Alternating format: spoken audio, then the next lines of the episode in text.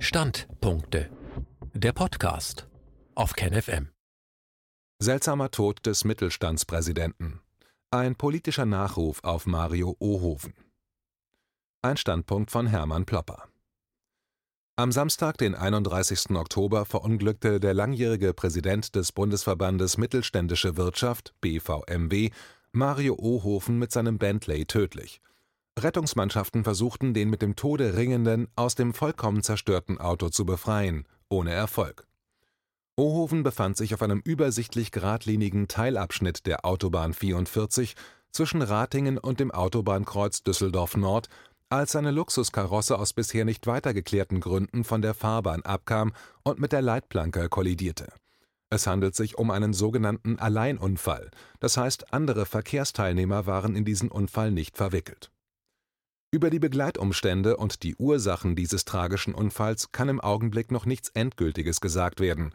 Ob der 74-jährige Ohoven einen Schwächeanfall erlitten hat oder ob das Auto versagt hat oder ob andere Ursachen verantwortlich gemacht werden müssen, wir wissen es nicht. So viel kann aber eindeutig gesagt werden: Der plötzliche Tod von Mario Ohoven kommt in einem sehr entscheidenden Augenblick. Ohoven war seit 1998 Präsident des Bundesverbandes Mittelständische Wirtschaft er hat seinen Verband immer wieder kraftvoll in die politische Debatte einbringen können. Ab dem Jahre 2004 übernahm der Rheinländer dann auch noch die Präsidentschaft über den Europäischen Dachverband mittlerer und kleiner Betriebe (CEA-PME). Dem Europäischen Dachverband gehören Mittelstandsvereinigungen aus 15 Ländern an. Ohoven sorgte dafür, dass der 1992 gegründete CEA-PME ein größeres politisches Gewicht in Brüssel bekommen hat unter anderem durch die Registrierung als Lobbygruppe bei der Europäischen Kommission. Allerdings betragen die Ausgaben für Mittelständler für Lobbying in Brüssel gerade mal bescheidene 16.000 Euro. Mario Ohofen war eine schillernde Figur. Er stammte aus einem Unternehmerhaushalt.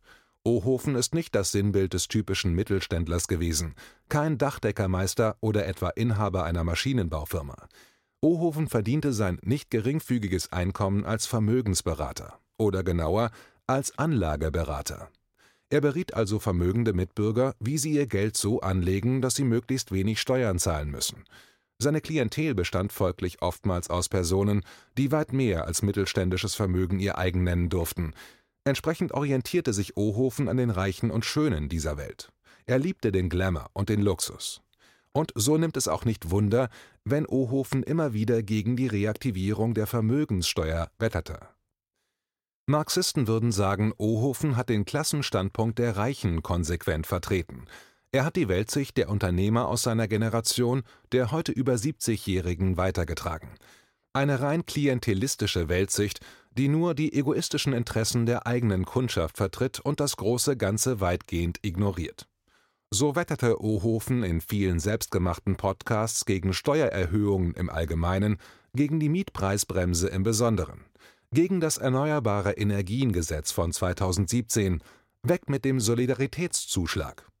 Wobei man angesichts der Zweckentfremdung des sogenannten Solidaritätszuschlags Ohofen in diesem Punkt nur recht geben kann. Wenig Kritisches fand sich bei Ohofen, wenn es um die Zerstörung des Mittelstands durch die marktradikalen Netzwerke geht. Nichts Kritisches findet sich beim Mittelstandsfunktionär, wenn es um die Zerschlagung der genossenschaftlichen und öffentlich-rechtlichen Geldwirtschaft geht, also um Raiffeisen und Volksbanken sowie Sparkassen und Landesbanken. Diese Einrichtungen sind essentiell für das Wohlergehen kleiner und mittlerer Betriebe. Sie sind der Lebenssaft des Mittelstands. Sie bieten dieser Kundschaft die preiswerten und zuverlässigen Kredite für ein sicheres Wirtschaften und Planen. Dass angemessene Löhne für Arbeiter und Angestellte die unbedingte Voraussetzung für ausreichende Nachfrage bei mittelständischen Unternehmen sind, Ohofen hatte für solche Gedanken kein Verständnis. Kommen wir nun zu den Punkten, in denen sich Ohofen positiv von Vertretern anderer Unternehmerverbände abhob.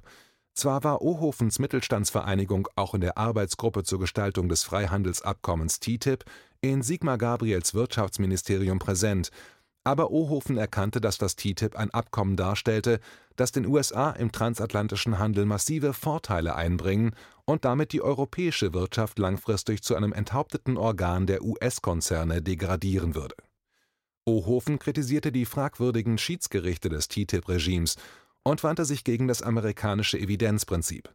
dass nämlich erst ein massiver Schaden eines neuen Produktes quasi im großflächigen Freilandversuch nachweisbar sein muss, bevor dieses Produkt aufgrund seiner Schädlichkeit verboten wird. Ohofen bestand auf dem europäischen Vorsorgeprinzip, dass ein Produkt wie zum Beispiel genmanipuliertes Soja lieber keine Zulassung bekommt, wenn die Unschädlichkeit nicht einwandfrei nachgewiesen werden kann. TTIP wurde vor allem auf Eis gelegt, weil der damalige US-Präsident Donald Trump kein großes Interesse an dem neuen Freihandelsabkommen hatte. Doch war auf europäischer Seite Ohofens Ablehnung von TTIP ein wichtiger Beitrag zu dessen Verhinderung. Klare Kante gab es auch beim Bargeld. Ohofen wandte sich mit guten Argumenten gegen die Abschaffung des Bargelds. Natürlich geht es dabei nicht um die Verhinderung krimineller Geldwäsche, stellt der Chef des Mittelstandsverbands klar. Allerdings sieht Ohofen hier nur die übergriffigen Krallen eines Überwachungsstaats, aber nicht die Konzernhände, die diesen übergriffigen Staat unterwandern und kontrollieren. Und nun Corona. Die massiven und absolut einseitigen Einschränkungen der Geschäftstätigkeiten der mittelständischen Wirtschaft durch die Bundesregierung fordern zum Protest der Mittelständler heraus. Am 1. Mai 2020 trat Ohofens BVMW mit seinem ersten offenen Brandbrief an die Bundeskanzlerin an die Öffentlichkeit. Titel Bevor es zu spät ist. Dort ist zu lesen, Zitat, in großer Sorge um die Zukunft dieses Landes und um den Wohlstand seiner Bürger appellieren wir an die Politik. Beenden Sie die einseitige Fixierung auf eine rein virologische Sichtweise und damit das gefährliche Spiel mit den Zukunftschancen dieses Landes. Es geht um das Schicksal des deutschen Mittelstands. Heben Sie den Lockdown auf, bevor es zu spät ist. Trotz eines staatlichen Rettungspakets von mehr als einer Billion Euro droht eine Pleitewelle unbekannten Ausmaßes, die die Existenz Hunderttausender Menschen binnen weniger Wochen vernichten könnte. Zitat Ende. Dieser Brandbrief war wohl dringend nötig, denn über drei Viertel der BVMW-Mitglieder forderten damals einen Ausstieg aus dem Lockdown bis Ende Mai. Ein gutes Drittel plädierte für Exit sofort. Es brodelte also schon damals heftig unter dem Topfdeckel. Frau Merkel und die unheilige Allianz aller im Bundestag vertretenen Parteien ignorierten diesen Brandbrief großräumig. Es ist fraglich, ob es richtig war, dass Ohofen in dieser Situation eine massive Digitalisierung der mittelständischen Wirtschaft forderte und sich dabei ausgerechnet auf die massiven Anstrengungen in der Volksrepublik China berief. Ab August begann bereits unübersehbar die Einstimmung auf den nächsten Lockdown im Herbst.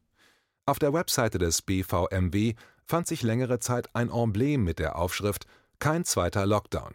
Ein zweiter Brandbrief an die Kanzlerin folgte. Zitat Bitte schließen Sie einen zweiten Lockdown verbindlich aus, damit im Mittelstand wieder stabile Zuversicht Einzug hält. Zitat Ende. Als der BVMW im September den SPD-Generalsekretär Lars Klingbeil im Studio hatte zum Interview, versicherte Klingbeil noch, dass es keinen zweiten Lockdown geben werde. Doch auch dieses Ehrenwort erwies sich als trügerisch. Am 28. Oktober gab Mario Ohoven das letzte Live-Interview seines Lebens. In einem Video der Zeitung Die Welt vergleicht Ohoven den zweiten Lockdown mit einem zweiten Herzinfarkt, den die mittelständische Wirtschaft nicht mehr überleben werde. Im Großen und Ganzen befindet sich Ohoven bei diesem letzten öffentlichen Auftritt auf einer Linie mit der Bundesregierung. Er wiederholt das Narrativ von der Gefährlichkeit des Coronavirus. Ihm sind die Auflagen des zweiten Lockdowns im Prinzip noch nicht scharf genug. Die Kritiker der Corona-Politik der Bundesregierung kanzelt Ohofen ziemlich grob ab. Sie hätten die jetzige Pandemie-Misere mit zu verantworten. Möglicherweise hatte sich Ohofen eine Art Deal mit der Kanzlerin erhofft, bei dem der Mittelstand schonend weggekommen wäre.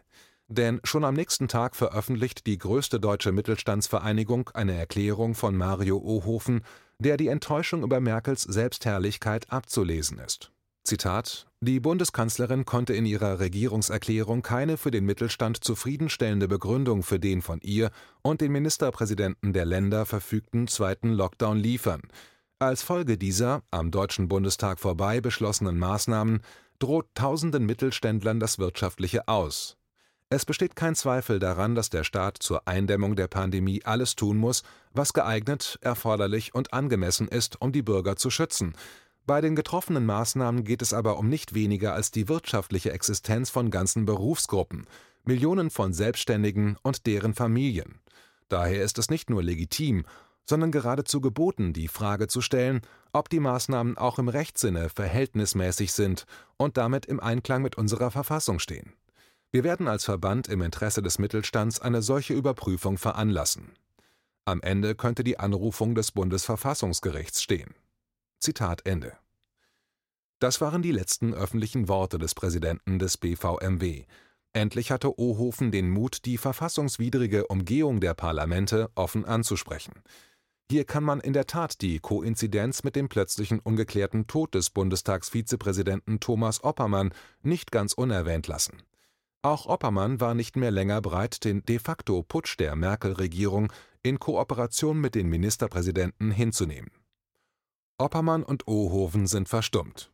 Ohoven war ein bedeutender Interessensvertreter der mittelständischen Wirtschaft und das auch auf internationaler Ebene. Sein Verlust kann nicht so schnell ersetzt werden. Wer immer sein Nachfolger sein wird, er ist nicht zu beneiden. Er muss neben großer Sachkompetenz auch eine Menge Arsch in der Hose haben. Er muss gegen die sich gerade vollziehende Vernichtung des gewerblichen Mittelstandes kämpfen müssen, wenn er etwas erreichen will.